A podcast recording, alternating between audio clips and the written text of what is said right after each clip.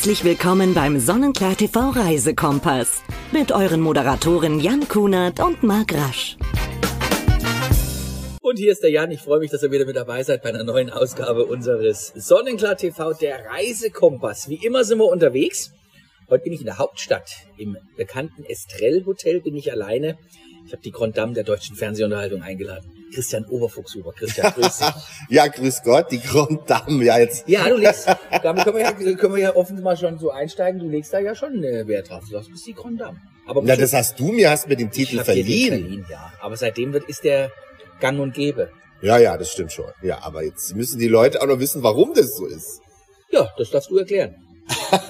ja, also, weil mich die meisten wahrscheinlich nicht kennen, obwohl du sagst die Grand Dame, aber ähm, ich habe nächstes Jahr, habe ich jetzt zufällig neulich mal nachgerechnet, tatsächlich 25-jähriges Jubiläum. Seitdem arbeite ich fürs deutsche Farbfernsehen. Wahnsinn. Und bin quasi, also das ist quasi Warm-Upper, der erfolgreichste Deutsche, wie die Bildzeitung mal schrieb. Genau, und betreue da Formate wie The Voice of Germany, Germany's Next Top Model, ähm, Der Preis ist heiß, äh, und was es da alles gibt. Gibt's ja einiges und äh, das vor allem im Privatfernsehen und vor allem, was ich so spannend finde, ja, ich habe ja auch vor allem auch dank dir habe ich auch die Möglichkeit im Warm-up ähm, zu arbeiten und dabei zu sein, Menschen zu erfreuen.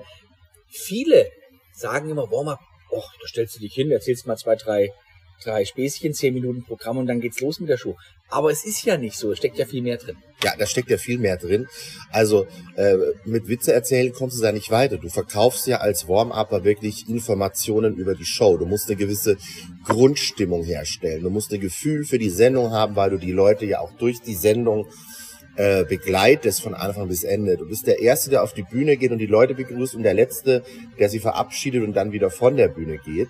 Und wenn das eine Aufzeichnung ist, die auch gerne mal über fünf Stunden dauert, dann ist das schon wirklich ein Job, der dann auch an die Substanz geht und den man nicht einfach so aus dem Ärmel schüttelst. Haben wir ja gestern erlebt. Also ich bin ja, wir haben uns ja in Berlin gestern schon getroffen, waren ja gestern bei einer Aufzeichnung für das erste, für die ARD. Hat ja. auch fünf Stunden gedauert. Ja, schon anstrengend für das Publikum, ne? Fürs Publikum auch, genau. Das ist immer, wenn halt so eine Sendung im Fernsehen zwei, drei Stunden dauert, da denkt man, ach ja, das war's dann. Aber da ist noch viel mehr drumrum. So eine Sendung dauert immer länger, weil es dann Aufbauten gibt zwischendurch äh, und Toilettenpäuschen oder dann klappt was nicht richtig und dann muss was wiederholt werden. Das ist schon immer umfangreicher. Deswegen, ich empfehle ja jeden wirklich einmal zu so einer Fernsehshow zu gehen, um dieses ganze drumherum, diesen ganzen Zirkus da auch mal mitzuerleben ist schon ein Wahnsinn. Und wie gesagt, ich bin ja jetzt seit sieben Jahren da auch dabei. Es macht halt auch richtig Laune. Man lernt viele tolle Menschen kennen, ja, aber eben auch viele Menschen im Publikum kennen, die begeistert sind natürlich, dass man äh, das zu erleben, wie so eine Fernsehsendung äh, produziert wird, wie die entsteht.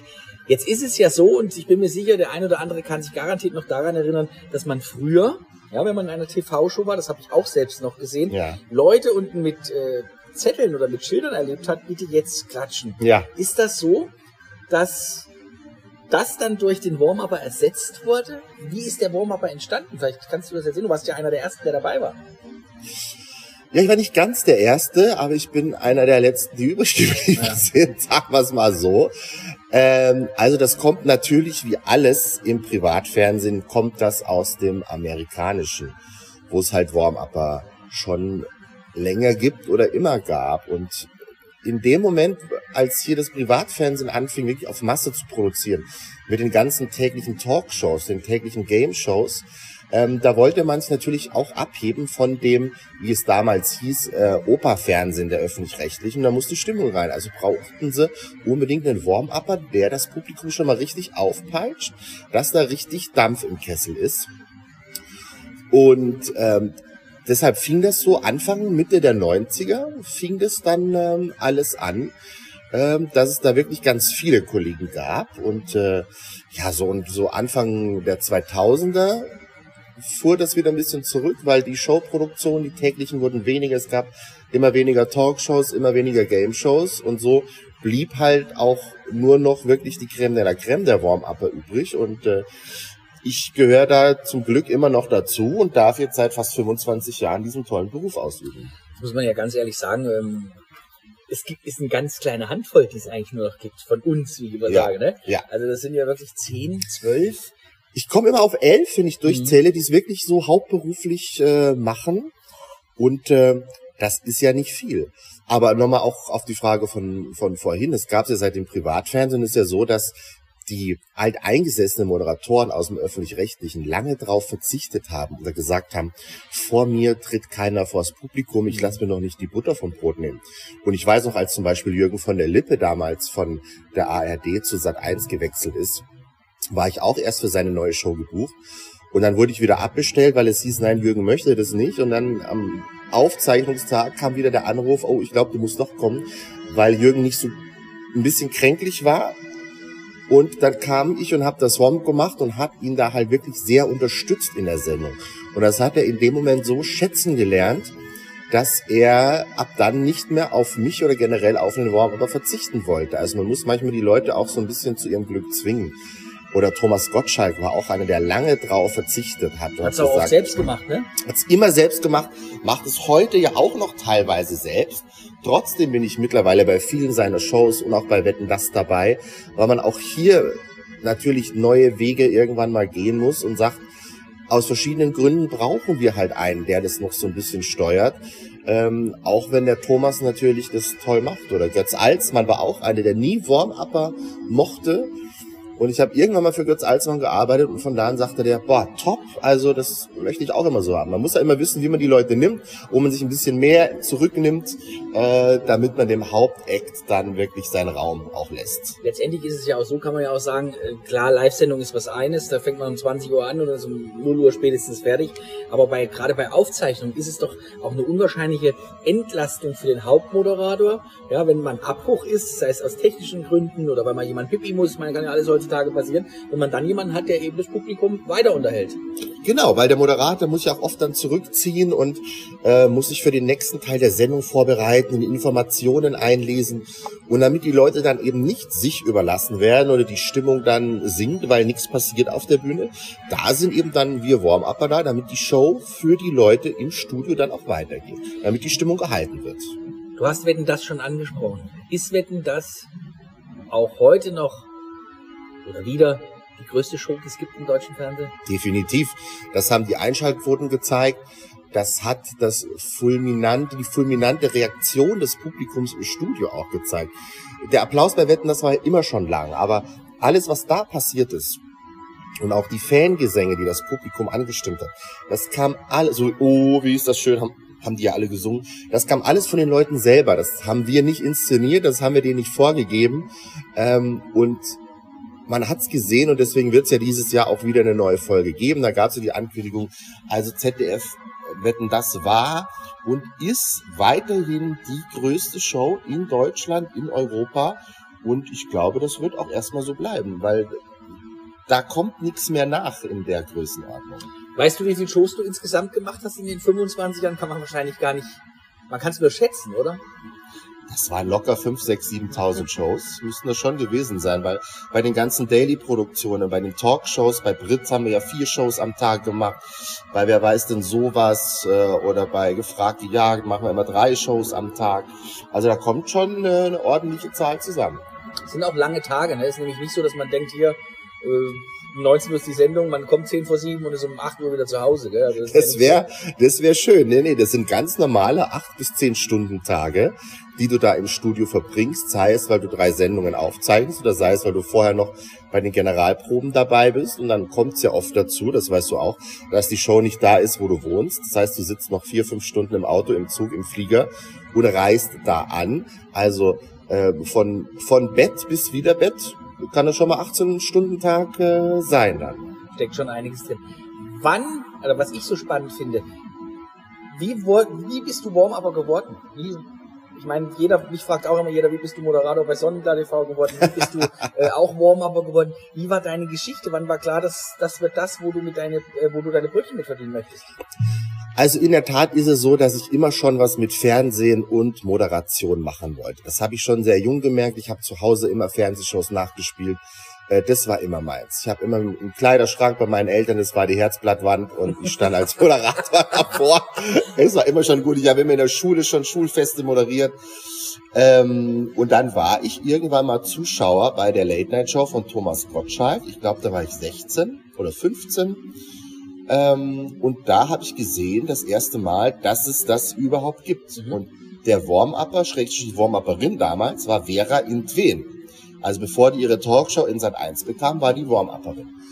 Und dann habe ich das gesehen und dann bei anderen Shows auch, wo ich danach zu Gast war, dachte ich mir, das ist eigentlich eine coole Sache, um da in diesen Bereich reinzukommen.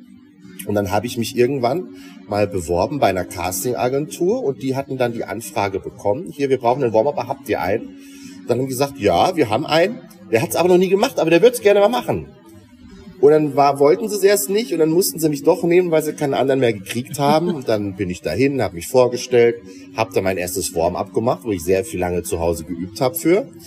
Ähm, und alle waren direkt begeistert und meinten, du bist nächste Woche wieder unser Mann, wir wollen dich wieder haben nächste Woche.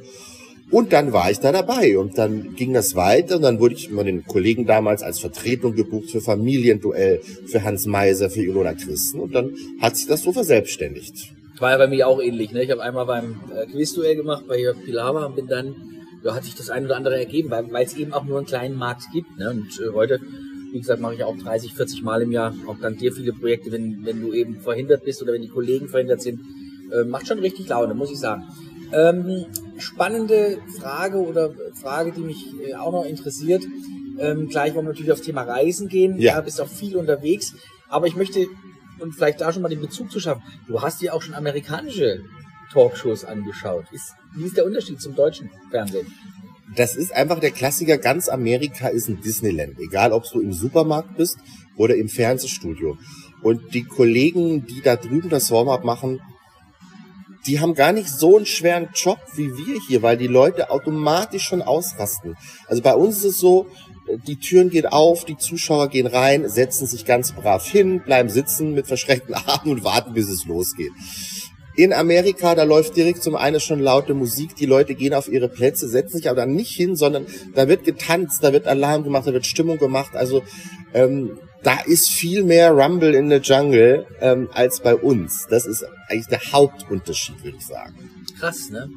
Und das ist doch so unterschiedlich. Ich meine, ich habe das ein oder andere Mal auch mal gesehen, ein paar Bilder gesehen. Ähm, prominente Beispiele vom Warm-up in ins große Fernsehen oder vor die Kamera hat. Was Vera Entwen schon angesprochen, hm. aber auch Mickey Krause. Ja, der hat bei Birte Karalus Warm, das Warm-up gemacht. Und Amy Sabdu, glaube ich, das letzte Beispiel, der jetzt bei, bei der Höhle der Löwen ist. Und bei Let the Music Play in Sat 1 ist er jeden Tag, jeden Abend um 19 Uhr zu sehen. Genau, der hat auch als Warm-Upper angefangen. Und Thorsten Schorn ist auch noch ein bekanntes Thorsten Beispiel. Schorn auf jeden Fall und äh, Peter Imhof auch, der hat bei Schreinemarkers damals das Warm-up gemacht. Also da gibt's einige, die es geschafft haben, dann den Sprung. Ist es dein persönliches Ziel, den nächsten Schritt, wie man es immer so gerne sagt, auch noch zu machen? Ich weiß ja, du hast auch in Berlin schon eine, eine tolle eigene Show gehabt vor der Kamera. Genau, ich habe ein Jahr lang eine Late-Night-Show äh, auch moderiert, 50 Folgen. Ähm, der Schritt vor die Kamera, sagen wir mal so, der war früher mal, war der Wunsch größer da und auch der Drang und dass man da hinterher ist. Im Alter wird man ein bisschen genügsamer. Und vor allem äh, weiß man auch oder weiß ich zu schätzen, was ich an meinem Job hinter der Kamera jetzt habe, weil ähm, ich muss da nichts verkaufen. Ich mache da mein Ding und wie jeder andere, der da auch arbeitet, sei es Kameramann, Kabelhilfe, Maskenbildner, ähm, wenn die Show aus ist, gehen die zum nächsten Projekt oder wenn die Show abgesetzt ist haben die nichts mit zu tun, die werden für die nächste Show gebucht.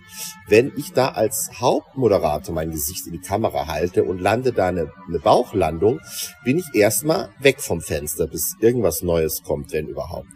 Äh, und so habe ich doch in dem Job, wie ich ihn jetzt mache, eine sehr komfortable Lage, dass wenn die Sendung weg ist, ich werde einfach für die nächste Show wieder gebucht und ähm, so habe ich mich so ein bisschen mit abgefunden und mit arrangiert, dass es so doch wirklich die komfortablere Lösung eigentlich ist. Wenn ein Angebot kommt, würde ich es wahrscheinlich auch nicht Nein sagen, wenn es stimmt. Aber ähm, erstmal bin ich so happy, wie es ist. Ja, finde ich auch wichtig. Ne? Ich meine, das ist ja auch eine tolle Basis. Ich meine, äh, wir sprechen bei dir von weit über 200 Tagen pro Jahr, die du im Normalfall im Einsatz bist. Absolut. Da kommt schon einiges dazu, ja. Viel unterwegs, jetzt machen wir, schaffen wir mal die Überleitung zum Thema Reisen. Ich weiß, und äh, wir haben ja auch äh, zum Beispiel schon mal zusammen auf Mallorca gesessen. Ähm, Ich, da wollen wir nicht weiter drüber sprechen. gesessen ist gut. Ja, wollen wir nicht weiter drüber sprechen. Du bist viel unterwegs, das sieht man auch oft in sozialen Netzwerken. Wenn du mal ein paar Tage auch nur Zeit hast, geht's auch mal raus. Was sind deine Lieblingsreiseziele und warum? Also Lieblingsreiseziel, um ganz schnell in die Sonne zu kommen, ist eindeutig Mallorca, weil es eben die kürzeste Flugzeit für den für einen guten Preis einfach ist und der Flughafen ist ja quasi direkt neben dem Strand. Ähm, das liebe ich einfach. Also wenn es wirklich schnell gehen soll, ähm, ich hatte auch schon wirklich Phasen, wo ich wirklich einmal im Monat mindestens für drei, vier Tage immer auf Mallorca war, egal zu welcher Jahreszeit, weil dann kennt man sich aus und fühlt sich wohl und weiß, in welche Ecke man geht. Also Mallorca ist immer so mein Top-Reiseziel. Aber auch Gran Canaria, äh, Fuerteventura, Amerika. Ich bin auch ein großer Fan von Amerika. Ich habe dieses Jahr eigentlich auf dem Plan. Durch Corona war es jetzt auch die letzten zwei Jahre ein bisschen schwierig. Was fasziniert dich an den USA? An den USA fasziniert mich, wie ich vorhin schon gesagt habe, es ist halt ein großes Disneyland. Man kennt Amerika ja, du kennst ja eigentlich jede Stadt aus dem Fernsehen auch irgendwo, weil du schon mal entweder eine Serie gesehen hast oder eine Dokumentation gesehen hast. Ich finde, Amerika gibt immer was zu entdecken. Meine Hauptlieblingsstadt ist eigentlich New York. Ich finde, wenn ich darüber fliege und steige dann aus in der 42. Straße aus dem Bus aus am Bryant Park und atme diese Luft ein, da ist für mich so ein Begriff wie jetzt bin ich zu Hause, jetzt Mhm. kann ich mich hier wirklich fallen lassen. Du erlebst an jeder Ecke was, du kannst abends ins Musical gehen. Gut, das kannst du hier auch, aber da drüben ist es einfach nochmal was anderes. Äh, Du fährst mit dem Fahrrad durch den Central Park oder einmal Manhattan rauf und runter. Ähm, fährst nach Coney Island raus und hockst hier auf die älteste Holzachterbahn der Welt und drehst eine Runde. Und genauso faszinierend finde ich Los Angeles, wo ich am zweithäufigsten eigentlich bin. Ähm, Gerade durch das Thema Fernsehen, weil mich das halt auch wirklich privat sehr interessiert und tingel dann da, wenn ich bin, von Studio zu Studio, guck mir Shows an, treffe mich mit Kollegen da drüben ähm, und finde das einfach spannend, diese ganze Materie mitzuerleben. Ich habe mir neulich auch den Film Saving Mr. Banks angeguckt, wie wo es ja darum geht, wie Mary Poppins entstanden ist, wo du ganz viel hinter die Kulissen bei Warner Brothers blicken konntest, wie, oder bei Disney, wie die Verträge damals waren und wie das alles entstanden ist. Ähm, das interessiert mich einfach. Und dann auch, wenn man rumfährt und das alles sieht, wenn du dann nach Las Vegas mit dem Auto rüberfährst von Los Angeles, diese drei Stunden, und einmal quer durch die Wüste und dann kommst du da im Dunkeln in Las Vegas an und hast einfach ein Lichtermeer vor dir. Muss ich eine spannende oder lustige Geschichte erzählen, wo ich das erste Mal in Las Vegas reingefahren bin. Das Ja. war nachmittags um drei. Ja. habe ich zu meinen Kumpels damals, wir waren mit vier Jungs unterwegs, ich gesagt, das kann doch jetzt nicht euer Ernst sein. Was soll das denn sein? Sind dann in unser Hotel eingecheckt, haben Ja. ein Bierchen natürlich auch getrunken, haben Ja. uns dann auf den Balkon gestellt und ich glaube kurz nach sechs war es, wurden auf einmal alle Lichter angeschmissen. Das Ja. war so unwirklich. Also Ja. Las Vegas ist schon die verrückteste Stadt der Welt, neben Ist so. Bangkok, finde ich persönlich. Ja, ja. Es ist wirklich so. Und du, du erlebst da auch so viel. Und ich glaube, ich war jetzt fünfmal in Las Vegas und bin wirklich erst das letzte Mal, als ich da war, in die Altstadt reingefahren. Ich war ja immer im, im neuen Teil, also am Strip, wo die ganzen Hotels sind und so weiter. Äh, Und irgendwann dachte ich mir, aber und irgendwie hieß es immer, nee, da musst du nicht hinfahren. Und dann bin ich da mal hingefahren, in diese Altstadt, wo wirklich die alten Casinos noch sind aus den 70ern. Und das ist auch mittlerweile ein, wirklich ein Vergnügungspark geworden. Diese ganze Altstadt ist überdacht. Du kannst an so, so Seilen von der, von der Anfang der Straße bis zum Ende oben dich entlang seilen lassen in einem Wahnsinnstempo. Also Las Vegas ist einfach super. Und dann, wenn du dann da weiter Richtung Grand Canyon, Richtung Hoover Dam rüberfährst, Grand Canyon, das mal alles siehst, dann war ich auch am Mount Rushmore, wo diese vier Präsidenten eingedingst sind. Oder die Stadt, die mich am meisten überrascht hat, war, ähm, ähm, wie hieß die denn? Mir fällt der Name immer nicht ein. ähm, huch, da ist ganz viel Country-Musik. Kannst du mir da mal helfen? Nashville, Nashville. In Nashville. Ich wollte eigentlich gar nicht hin, aber ich musste auf meiner Tour, weil die Abstände so zu lang gewesen sind, noch irgendwie ein Zwischenziel einfügen. Und dann war es Nashville. Und ich bin da mit null Erwartung hingefahren und wurde sowas von überschüttet mit einem einer Geiligkeit, sag ich mal, und das Wort habe ich auch noch nie benutzt. Du gehst da raus und da gibt's halt auch den Broadway, wo eine Kneipe nach der anderen ist. In jeder Kneipe ist Live-Musik. Da alle drei Stunden spielt in jeder Kneipe eine neue Band. Du kannst dich morgens um 8 Uhr schon zum Frühshoppen da reinsetzen und wirst vollgeschaltet mit, mit feinster Musik, mit besten Künstlern, die keiner kennt, aber die so geil entertainen und performen. Also Nashville kann ich jedem ans Herz legen. Ist super. Bist du jemand, der im Urlaub ähm, viel Wert auf Luxus legt? Könntest du dir auch vorstellen, mit dem Wohnmobil unterwegs zu sein? Äh, braucht man Luxus oder ist es auch unterschiedlich, mit wem man unterwegs ist? Ich kann mich zum Beispiel an mich jemand dran erinnern, wenn wir mit Kumpels unterwegs waren, war die Unterkunft eigentlich wurscht. Ja? ist man jetzt mit Partnerin oder Partner unterwegs, da legt man doch schon mehr Wert, dass es ein bisschen hochwertiger ist. Wie ist es bei dir oder bei euch? Ähm, es ist so, also Luxus, ich brauche jetzt keinen großen Luxus, aber es soll schon sauber sein und das Zimmer soll schon ein bisschen größer sein, als nicht, dass man ein kleines Mäuschen schon den Schwanz hinten hochbinden muss, damit es sich umdrehen kann. Ne? Äh, das ist schon wichtig. Ähm, Wohnmobil oder Zelten, Camping ist jetzt überhaupt nicht meins. Also ich bin schon da lieber im Hotel. Ähm, ja.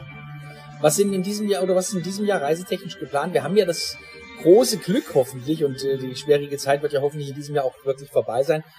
Hast du schon Pläne reisetechnisch für dieses Jahr? nur ganz vage. Ich habe ja schon wirklich immer schon was vorgebucht äh, über Monate, immer dieses Jahr wirklich noch nicht. Ich möchte jetzt im März auf jeden Fall ganz dringend nach Mallorca, weil ich letztes Jahr das ganze Jahr nicht da war. Und da mal zwei, drei Tage einfach ein bisschen entspannen, den Frühling da genießen, den frühen Frühling.